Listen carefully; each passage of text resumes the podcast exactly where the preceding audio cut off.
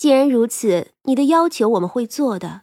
如今就由我送你一程。”三娘说着，就拿出了灯笼。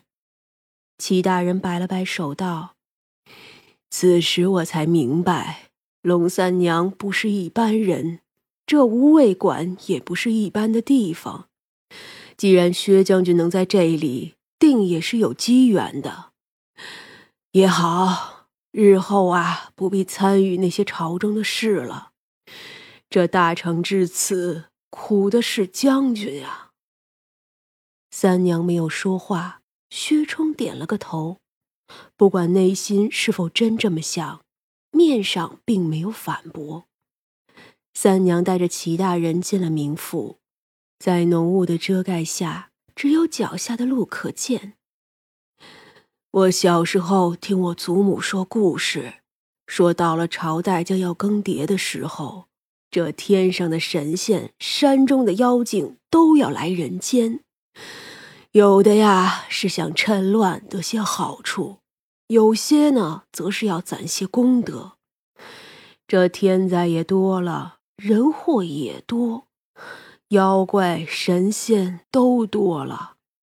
如今看呀，这大成果然也是气数要尽了。哪一个王朝也不能千秋万载，人便是这样贪婪虚伪。日子难过的时候呢，齐心协力重新开辟一种生活；而不过几百年，又因为日子太好过而骄奢淫逸，少了斗志，只会苟安。而那些过不下去的人，再来推翻这些人，重新建立一个王朝。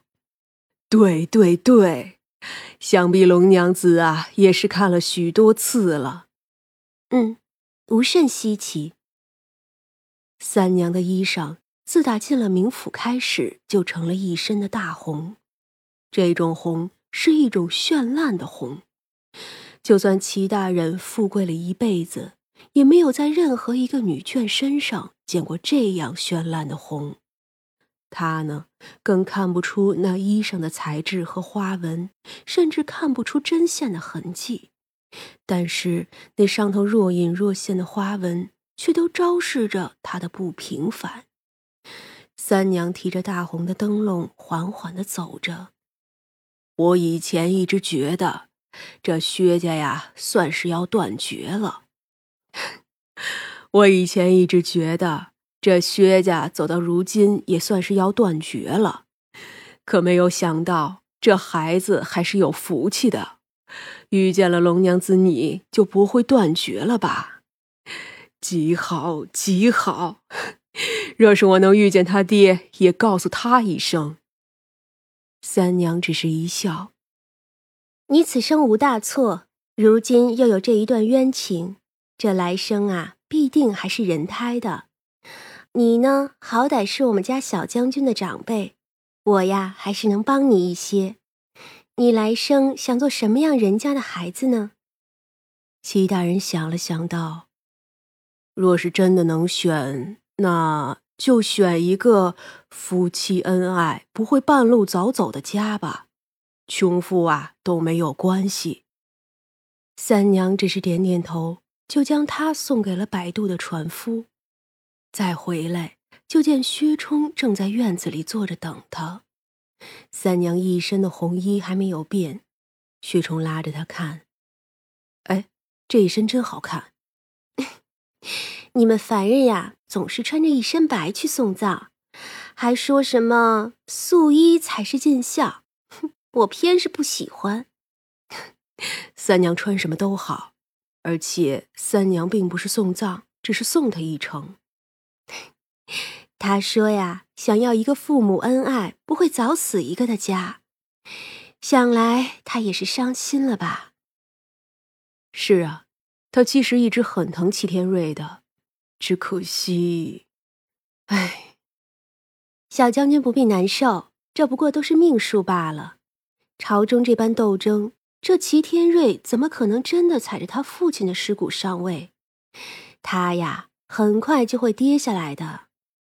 薛冲眨了眨眼，然后点头：“嗯，哎，那苏轼和齐天宇呢？我该去安排一下。”小将军去了可怎么说呢？还是我替你去吧，或者带小将军去演戏，好不好？薛冲也笑了起来。这三娘啊，真是太好、太温柔了。他抱住三娘亲了亲，什么都不说，只是点头。三娘一定是看他因为齐大人的离世心情不好，所以才这样做的吧。三娘摇身一变，就变成了一位身着宝蓝裙子的庄重女子，俨然呀有三十多岁的样子。而薛冲呢，则是一身银灰色的袍子，还带着胡须。虽然两个人的面容都没有变，但是在外人的眼里，已经不是原来的样子了。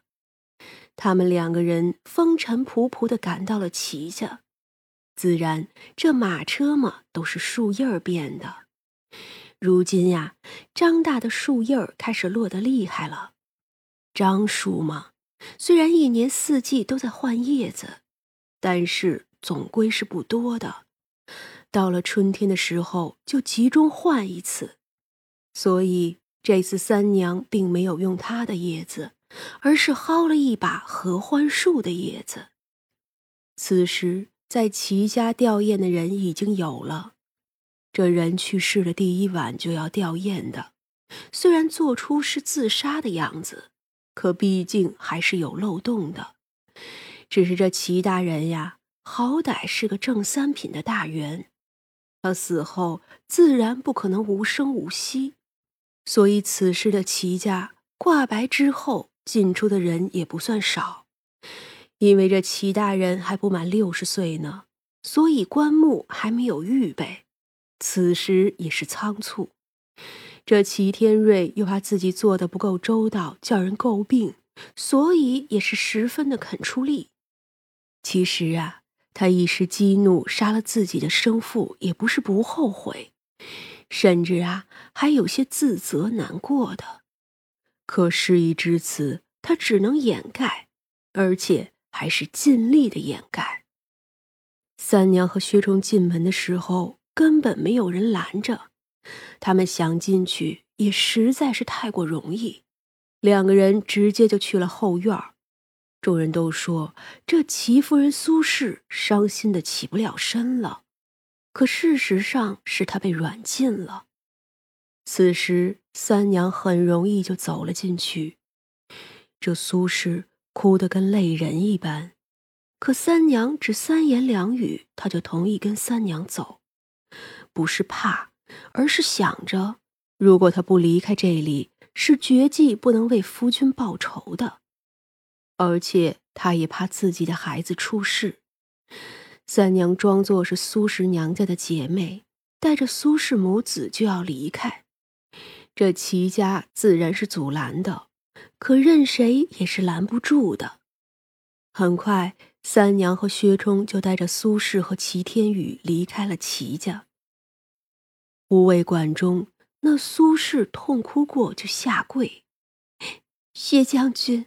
龙姑娘，我知道我人微言轻，可可实在是不能不替我夫君伸冤，求两位照拂我的幼子，哪怕送他出去也好，怎么都好，我拼死也要为我夫君报仇。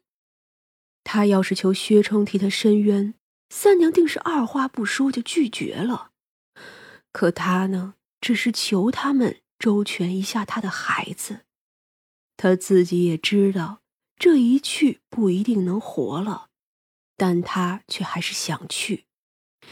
三娘只能叹口气：“哎，你起来说话吧。”这女子的灵魂干净的如同清晨的雾气，银白甚至有光。那小孩子圆溜溜的眼睛却全是泪。他还不懂是怎么了，只是要见爹爹，却是见不到了。有人说爹爹死了，可死了就见不到了吗？他其实还不是很明白，但是又很怕。三娘一贯喜欢幼崽，这样好看又可怜的更是喜欢。于是就伸手在崽子的脸颊上捏了捏。